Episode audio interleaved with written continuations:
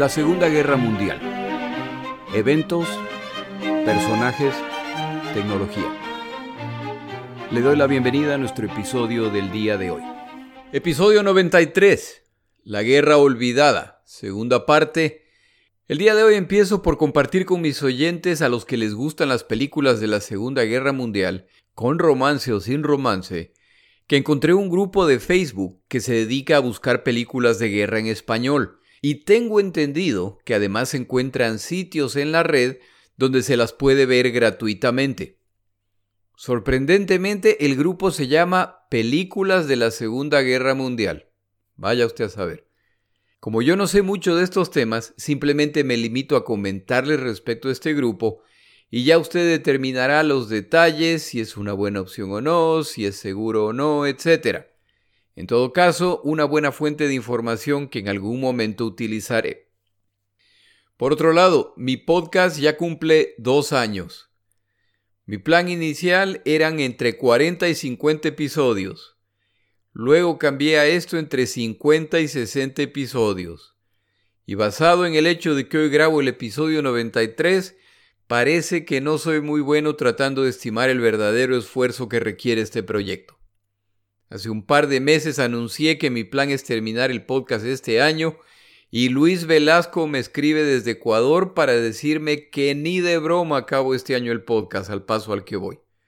Estimado Luis, primero que nada, gracias por escribirme y segundo, sigue siendo el plan. Ya veremos qué pasa. Gracias a mis oyentes por escucharme y gracias a quienes me apoyan financieramente. Empezamos nuestro episodio recapitulando dónde dejamos este tema hace algunos meses. Si se fija en un mapa de Asia, verá que Birmania, o Myanmar como se la conoce en la actualidad, es una nación ubicada en el sur de Asia, en el centro del continente.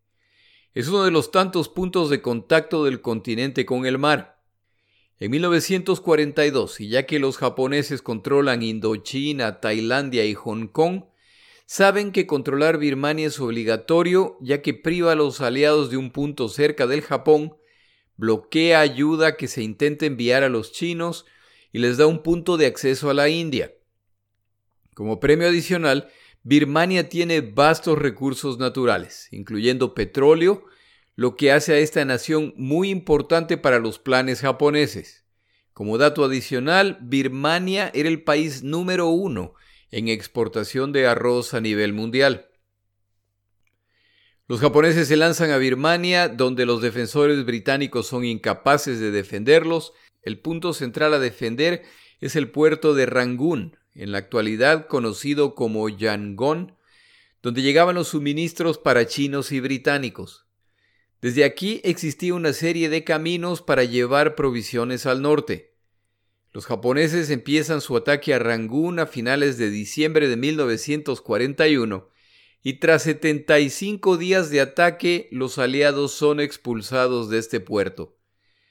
Estadounidenses, británicos, holandeses y australianos se organizan para formar un comando conjunto para coordinar operaciones militares. A este comando lo llaman ABDA, por americanos, británicos, holandeses y australianos. Este comando se encarga de la defensa de la región, excepto China. El combate se realizará en coordinación con tropas chinas, las cuales están bajo el control de Chiang Kai-shek. Por lo tanto, este comando se denomina China-Birmania-India. Los estadounidenses han enviado al teniente general Joseph Warren Stilwell, un personaje con tal magnetismo personal que se ha ganado el apodo de vinagre. El objetivo principal de Stilwell es actuar como punto de contacto ante el gobierno de Chiang Kai-shek y asegurarse que las provisiones y el equipo enviados a través del plan de préstamo arrendamiento estadounidense llegue a las manos a las que debe llegar y se utilice para los fines aprobados por los estadounidenses. Las relaciones que establece el estadounidense Stilwell no ayudan mucho al entrar en conflicto con los chinos, con los británicos y aún con miembros de otras ramas de las Fuerzas Armadas estadounidenses. Los chinos bajo el mando de Chiang Kai-shek cuentan con más de 4 millones de soldados, lo que es impresionante considerando las múltiples facciones que se disputan el liderazgo dentro de China. Estos millones de soldados, sin embargo, son parte de un ejército poco entrenado y que carece de los medios necesarios para combatir a los japoneses en esta guerra. Los generales de este ejército tienen además lealtades divididas, ya que son parte del ejército que comanda Chiang Kai-shek, pero también son fieles a sus caudillos locales, lo que en cierto momento puede resultar en conflictos internos.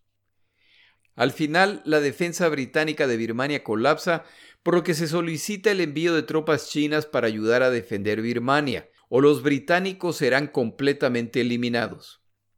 Chiang Kai-shek pone las tropas chinas para esta misión en manos de Stilwell. La prioridad es crear al menos un perímetro para detener el avance japonés hacia el norte. Si se pierde Birmania, la India y la China son las siguientes en la lista. Estos planes de defensa van realmente mal no logran detener a los japoneses en su avance. Los británicos al final deben aceptar su derrota y deben retirarse en una marcha de 150 kilómetros para llegar a la seguridad de la India. Este grupo de combatientes británicos, birmanos e indios llegan finalmente a la India tras una retirada de 1.500 kilómetros el 16 de mayo de 1942. 12.000 combatientes sobrevivientes llegan. En el proceso han perdido más de 13.000 combatientes, entre muertos, heridos, capturados y desertores. El imperio británico pierde una colonia más en Asia, lo que pone a los japoneses a las puertas de la colonia más grande que les queda a los británicos, la India. El 7 de mayo de 1942, el comandante estadounidense Stilwell a cargo de las tropas chinas que también han sido derrotadas, y su grupo más cercano inician el escape también hacia la India. El 14 de mayo de 1942, este grupo llega a unas chozas que marcan la frontera entre India y Birmania. Ya en la India y desde la ciudad de Delhi, unos días más tarde, el nuevo héroe estadounidense, el teniente general Joe Vinagre Stilwell, es invitado a dar una rueda de prensa. Para entonces los detalles han evolucionado y esta acelerada retirada en medio del pánico está tomando matices más bien de heroica retirada estratégica. Stilwell lo sabe y puede ayudar a su nación con palabras de aliento en estos días en que la guerra está tan complicada. Cuando llega el momento para que hable Stilwell, en su estilo muy personal y avinagrado, declara, Nos han dado una paliza infernal. Los japoneses nos han echado a patadas de Birmania y esto es vergonzosamente humillante. Soy de la idea que debemos determinar las causas y luego regresar a Birmania para retomarla. No son exactamente las declaraciones que hubieran esperado quienes lo entrevistaban. Retomamos aquí el relato de los eventos en este frente de batalla. A la guerra en Birmania, que involucra además a la India y a la China, se la llama la guerra olvidada por múltiples razones. Entre todo lo que ocurre en Asia y en el Pacífico, los eventos de Birmania son vistos como secundarios por los aliados. No tiene los recursos suficientes para abastecer todo y Birmania y sus alrededores deben esperar.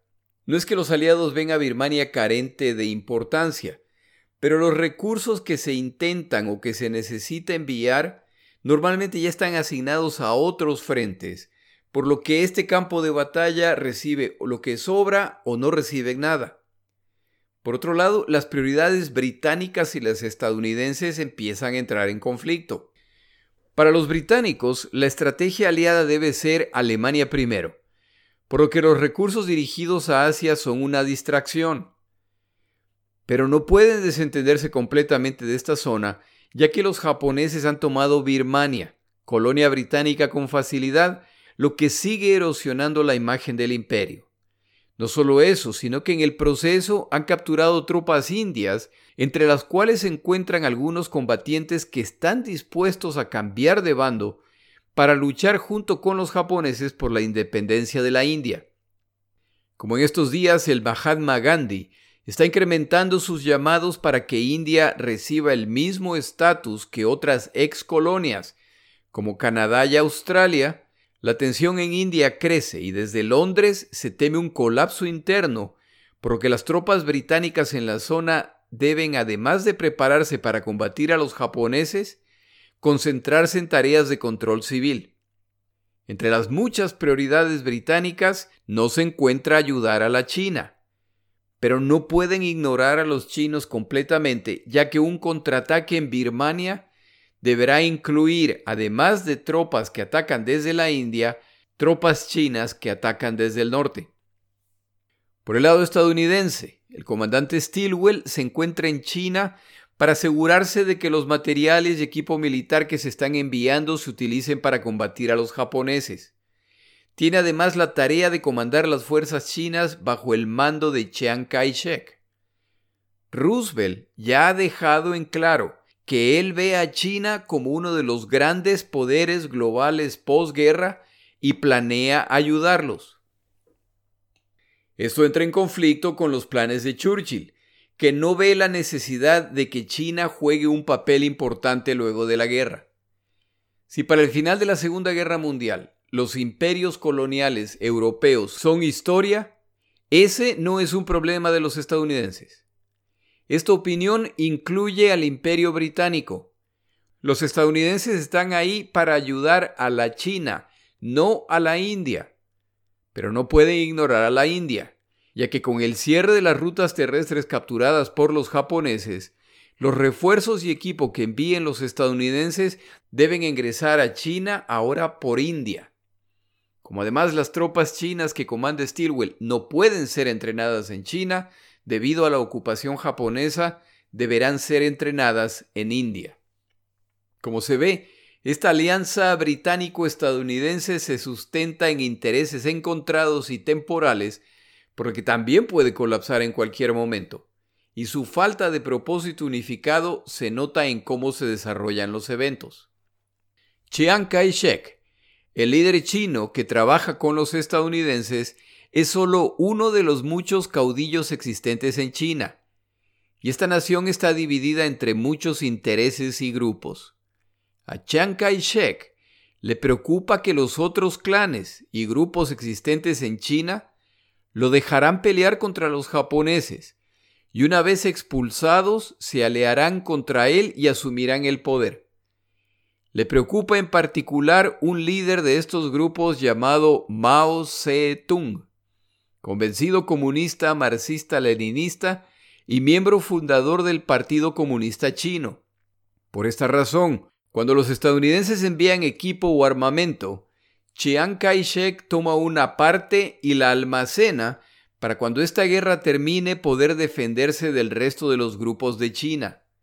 Esa práctica, parte precaución y parte corrupción, a los estadounidenses no les hace ninguna gracia ya que ese no es el propósito de su ayuda.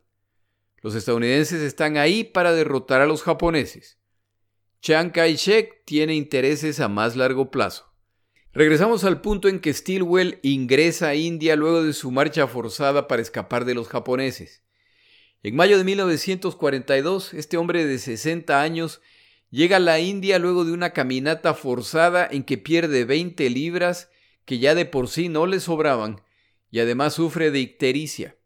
A pesar de esto, regresa al trabajo inmediatamente. El plan propuesto por Stilwell a su jefe local, Chiang Kai-shek, es crear una fuerza de combate de alrededor de 100.000 chinos. Esta fuerza deberá ser enviada a la India para ser entrenados ahí. Oficiales de rangos medios serán escogidos por los chinos, los comandantes principales serán estadounidenses hasta que oficiales chinos sean entrenados y tengan suficiente experiencia para asumir estas responsabilidades. Stilwell también contacta a sus supervisores en los Estados Unidos de América y solicita una división estadounidense para ser puesta bajo su comando a fin de reiniciar la reconquista de Birmania. Deben aprovechar la pausa resultante de las lluvias anuales del monzón que han empezado por lo que paraliza casi completamente a todos los combatientes.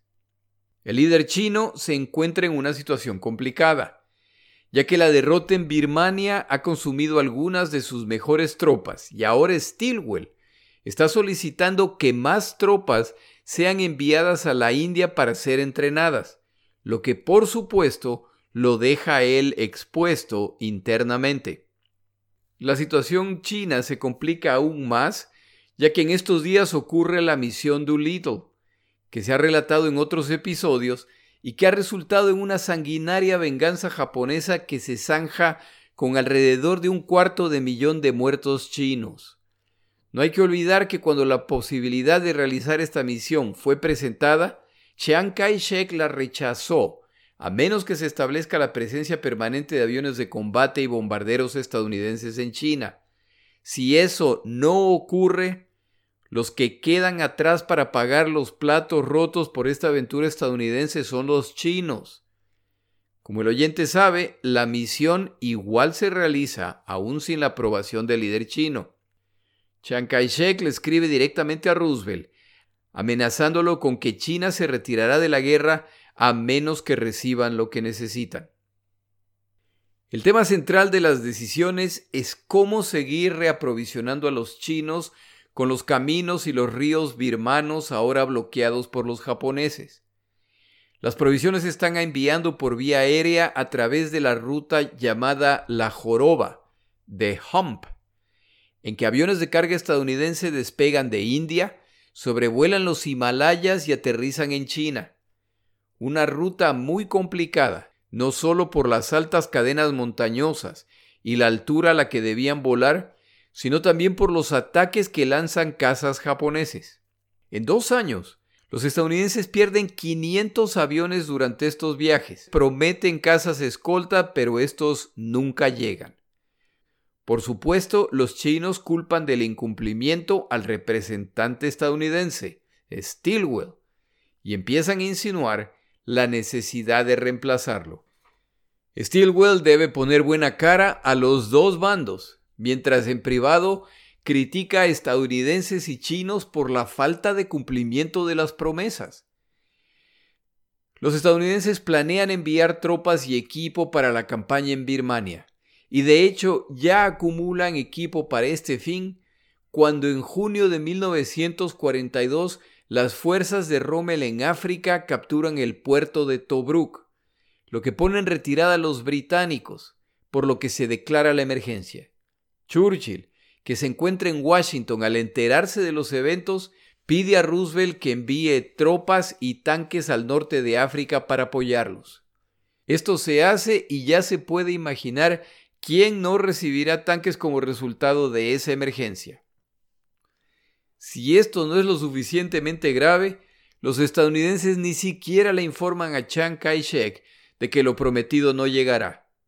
Stilwell tiene la tarea de comunicar las novedades al líder chino, a quien, por supuesto, le importa muy poco las razones por las que no están recibiendo lo prometido hay serias dudas sobre la buena voluntad de los estadounidenses y en particular de Stilwell.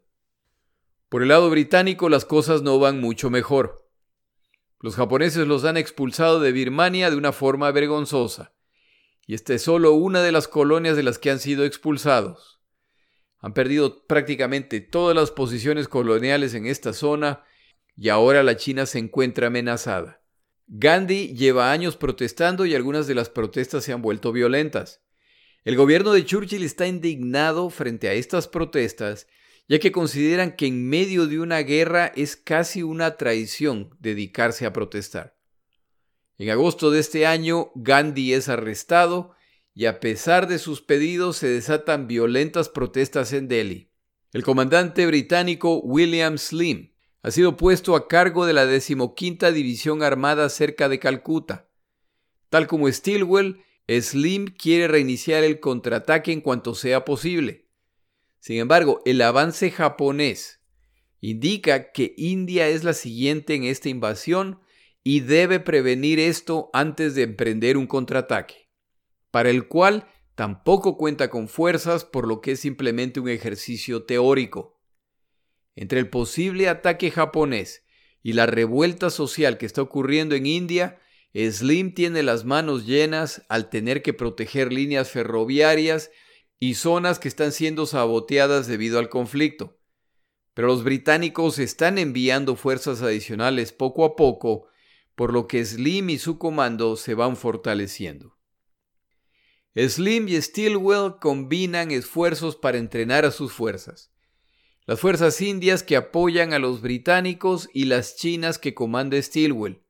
Esto requiere que decenas de miles de chinos ingresen al territorio indio para entrenar, lo que ya ha puesto nervioso al virrey indio, quien ve a los japoneses acercarse desde el sureste, a los indios internamente que quieren independizarse de Gran Bretaña y ahora chinos que se encuentran dentro de su territorio en medio de una crisis alimentaria en que la población empieza a padecer de hambre mientras estos extranjeros son alimentados. Las cosas podrían empezar a ir terriblemente mal para la India si algo sale mal. Muchos de esos problemas no se resuelven al nivel de Stilwell o Slim, sino a niveles mucho más altos en Londres y Washington por lo que muchas veces su tarea es simplemente expresar sus posiciones y frustraciones y esperar. A veces de repente se produce un cambio a su favor, a veces en su contra, y ellos solo pueden intentar imaginar qué pasó a qué nivel que de repente las cosas han cambiado. Lo que sí se aprueba en estos días es la construcción de caminos a través de los Himalayas para conectar India con China. La idea es aprovisionar a los chinos, mover tropas y equipo para la reconquista de Birmania a través de esos caminos. Se emprende entonces un esfuerzo titánico para construir estas rutas para conectar con China. Para finales de 1942, eventos en otros campos de batalla siguen impactando esta área del conflicto. En agosto se inician los combates en Guadalcanal y se transforma en una campaña mucho más grande de lo anticipado, por lo que requiere recursos adicionales. En noviembre se produce el desembarco aliado en el norte de África, lo que también requiere combatientes y equipo. Birmania, India y China siguen en la lista de espera. Tomamos una breve pausa.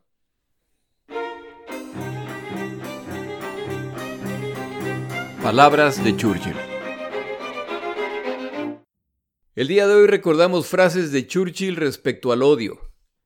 Estas frases me llaman la atención ya que vienen de un hombre que participó en las dos guerras más sangrientas de la historia de la humanidad y cuyas heridas vemos hasta el día de hoy. La primera frase dice, el odio es una mala guía.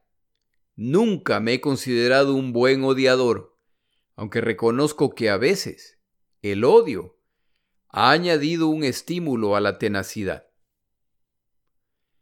En otro momento declaraba, el odio juega el mismo papel en el gobierno que el ácido en la química. Y la última, debemos aprender las lecciones del pasado, pero no debemos recordar hoy los odios del ayer.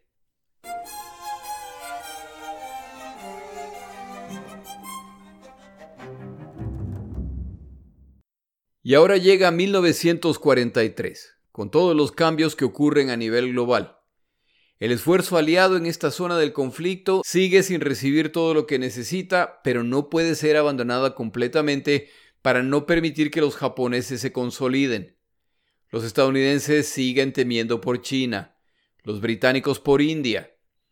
Durante la conferencia de Casablanca inicios de 1943, donde los británicos han logrado su objetivo de apoyar una campaña en el Mediterráneo, los estadounidenses a cambio exigen que los británicos lancen una campaña en Birmania para apoyar los esfuerzos estadounidenses en el Pacífico. Incluso entre los estadounidenses hay divisiones respecto a cómo se debe pelear esta campaña.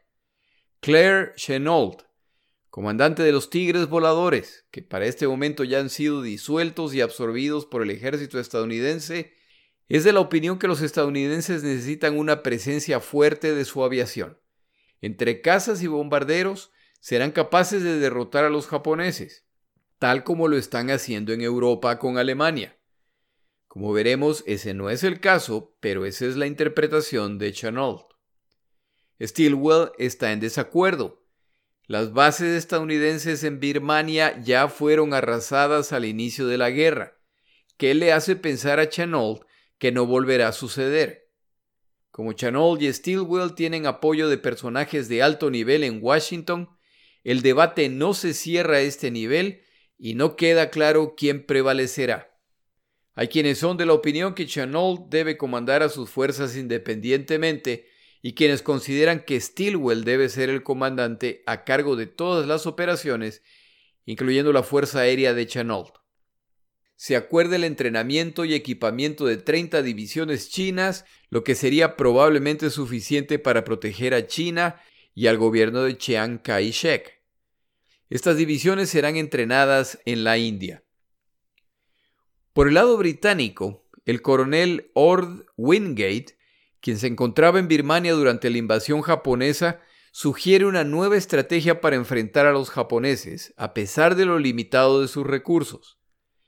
Wingate favorece una estrategia de guerra de guerrillas, inicialmente en China y ahora en Birmania. Su propuesta es realizar penetraciones de largo alcance dentro de Birmania a través de operaciones de fuerzas especiales. Estas fuerzas estarán organizadas en grupos de 200 combatientes que operan independientemente del resto de grupos. Cada grupo se interna en Birmania por separado y se dirigen hacia su zona asignada para empezar a ejecutar actos de sabotaje en redes ferroviarias, caminos, líneas telegráficas, bodegas de alimentos o munición. A este grupo se lo conocerá como Chindits. Estos son seres mitológicos birmanos inmortalizados en estatuas que los birmanos ubican delante de sus templos como defensa ante el enemigo. El coronel Wingate planea preparar un grupo de combatientes que deberán mostrar un extraordinario nivel físico para cumplir estas agotadoras y peligrosas misiones. La utilización de estas fuerzas tiene sentido en el contexto de una ofensiva mucho más grande. La idea es que cuando estén listas, las fuerzas británicas atacarán desde Impal en el noreste de India. Stilwell y las fuerzas chinas atacarán desde el norte, desde Ledo, y grupos adicionales chinos atacarán desde otros puntos. Las fuerzas de los Chindes de Wingate entonces empezarán a realizar actos de sabotaje y atacar la retaguardia japonesa en apoyo a estas operaciones. A pesar de la oposición de comandantes británicos más tradicionales, se decide avanzar con esta iniciativa. Para inicios de 1943, los Chindits de Wingate están listos para iniciar su misión en apoyo a los ataques principales. Pero se le informa que las fuerzas entrenadas por los británicos no están listas para el ataque. Es el mismo caso con las fuerzas chinas entrenadas por el Stilwell. A pesar de estas novedades, Wingate decide proceder con esa misión y a inicios de febrero, sus fuerzas empiezan a infiltrarse en Birmania rumbo a sus objetivos. Este tipo de guerra es nuevo para los británicos y deben aprender lecciones sobre la marcha. Logran realizar algunos ataques guerrilleros contra líneas ferroviarias y contra puentes y caminos utilizados por los japoneses, pero también aprenden otra lección importante. La función de esta fuerza es apoyar ofensivas principales. Operan como una distracción respecto al avance principal. Cuando no hay avance principal, entonces los japoneses, que no tienen que preocuparse por los ataques principales, pueden concentrarse en buscar y eliminar a los chindits. Empieza entonces una cacería de esta fuerza que logra regresar a India a finales de abril luego de dispersarse e intentar escapar en grupos pequeños. Dos mil de los tres mil combatientes iniciales logran regresar y muchos lo hacen en tal estado que la guerra ha terminado para ellos. Wingate teme que lo que lo espera es una corte marcial. Ese no es el caso. De hecho, la prensa occidental, y en particular la británica, que solo tiene reportes de desastres y decepciones en Birmania, India y China, entusiastamente reportan las aventuras de Wingate y sus chindits, de cómo han atacado la retaguardia japonesa, de la confusión que han causado y de las graves pérdidas japonesas. Sin duda una exageración. Esto vuelve a Wingate muy popular. En cierto momento es invitado por Churchill a visitarlo en Londres. Esta reunión, que se supone duraría unos pocos minutos y era más una cortesía, resulta en una cena en la que el muy parlanchín Churchill permanece callado mientras Wingate explica su teoría de la penetración profunda. Como Churchill sale para Canadá al día siguiente, invita a Wingate a que venga con él. Esta, por supuesto, es una orden camuflada en una invitación. Notan que Wingate parece estar desanimado por la invitación, y al preguntarle las razones descubren que este cambio de planes le impedirá ver a su esposa durante esta breve visita. Más tarde esa noche, un tren en Aberdeen es detenido por órdenes del primer ministro y Lorna Wingate es llevada al puerto para su viaje a Canadá acompañando a su esposo. Al llegar a Canadá unos días más tarde, Wingate es invitado a presentar su estrategia ante el presidente Roosevelt y el alto mando militar estadounidense. La presentación causa mucho impacto, en particular a los comandantes Marshall y Arnold, este último cabeza de la Fuerza Aérea que ofrece apoyo a estas operaciones a través de una fuerza de aviones, incluyendo transportes que pueden aprovisionarlos dentro de Birmania y casas de combate. Como resultado de estas conferencias, los estadounidenses deciden que ellos también crearán una fuerza similar con el objetivo de acosar a los japoneses en las naciones que controlan. El nombre de este grupo, los merodeadores de Merrill, que también jugaron su papel en esta guerra. En medio de los eventos militares detallados, se está desarrollando un evento de profundo impacto humano. Desde 1942, una crisis está germinando en la India, específicamente en la provincia bengalí, en la actualidad la nación de Bangladesh. Esta zona sufre de sequías desde el inicio de la década de 1940, lo que impacta la producción de alimentos. El punto más grave de la sequía es el año 1941, a finales del cual se desata la guerra en el Pacífico. Birmania contaba con una gran población de ciudadanos indios que habían inmigrado junto con los británicos en busca de oportunidades de negocios. Esta abundante población migrante había prosperado y crecido mucho en Birmania, lo que no siempre era bien visto por los locales. El avance japonés resulta en revueltas civiles que se aprovechan también para apoderarse de propiedades abandonadas, y esto incluye propiedad británica y propiedad de los indios, que ahora son forzados a abandonar el país. Los indios salen, en muchos casos llevando consigo solo lo que llevan puesto, más lo que puedan cargar. En ruta algunos son atacados y despojados de sus posesiones. Esto es un grupo humano que llega a la India en busca de protección y sin recursos, en medio de una crisis ya existente. La captura del puerto de Rangún por parte de los japoneses resulta en el bloqueo del comercio con India. En estos años, Birmania es uno de los principales exportadores de arroz del mundo, como se mencionó antes. Bajo dominio japonés, las cosechas de arroz serán dirigidas al Japón y a sus ejércitos. Con esto desaparece una de las fuentes básicas de alimentación de la población india, buena parte de la cual ya vivía en condiciones de supervivencia diaria. Los aliados, por su parte, también intentan privar a los japoneses de recursos, por lo que también atacan o limitan el tránsito marino y fluvial. Si a todo esto se le suma el gran crecimiento poblacional en la India durante ese periodo, la caída de la productividad del suelo, pestes que afectan a los cultivos, prácticas discriminatorias como resultado de un sistema de castas, la inflación que trae consigo la guerra, los ingredientes para un desastre están listos. Los británicos, por su parte, se encuentran en guerra desde 1939 y se espera que todos los territorios contribuyan al esfuerzo de la guerra. Y eso, por supuesto, incluye a la India. Esto a pesar del pedido del virrey británico, que solicita recursos adicionales para poder sustentar a la población de la India. Más de dos millones de seres humanos mueren en esta tragedia. Hay quienes calculan que hasta tres millones murieron de hambre, malaria y otras enfermedades. El costo no mencionado de esta tragedia son quienes no murieron, pero sobreviven la separación y ahora son huérfanos o miembros de familias que ya no existen y se encuentran en un mundo en la más profunda pobreza. Hasta hoy se debate si esta fue una tragedia de tipo 100% natural o generada hasta cierto punto por el hombre. Y por supuesto, ¿qué papel juega el gobierno de Winston Churchill en tratar de mitigar los efectos y el impacto de sus políticas de guerra?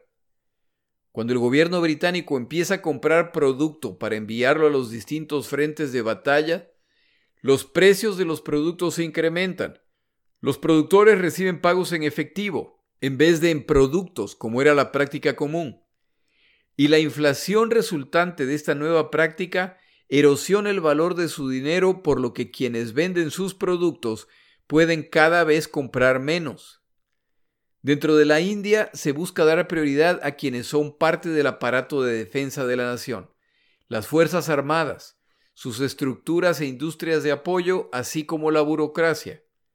A fin de controlar la crisis se crea un sistema de control de precios, lo que simplemente resulta en el desarrollo del mercado negro.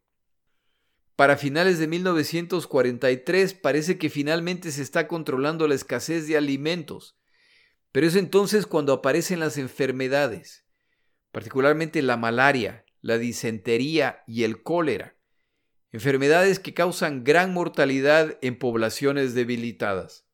Preparando este episodio, me llama la atención cómo un evento que resulta en la muerte de entre 2 y 3 millones de personas no recibe mayor cobertura en los textos que yo tengo de esta guerra. Es como que esto no sucedió o es un evento completamente aislado de esta guerra, cuando en realidad no lo es. La actitud de los aliados parece poco interesada en la situación. La lamentan, pero sin mayor interés en hacer algo al respecto. Los valientes soldados indios combatieron en la mayor parte de los escenarios de guerra en que combatieron los británicos.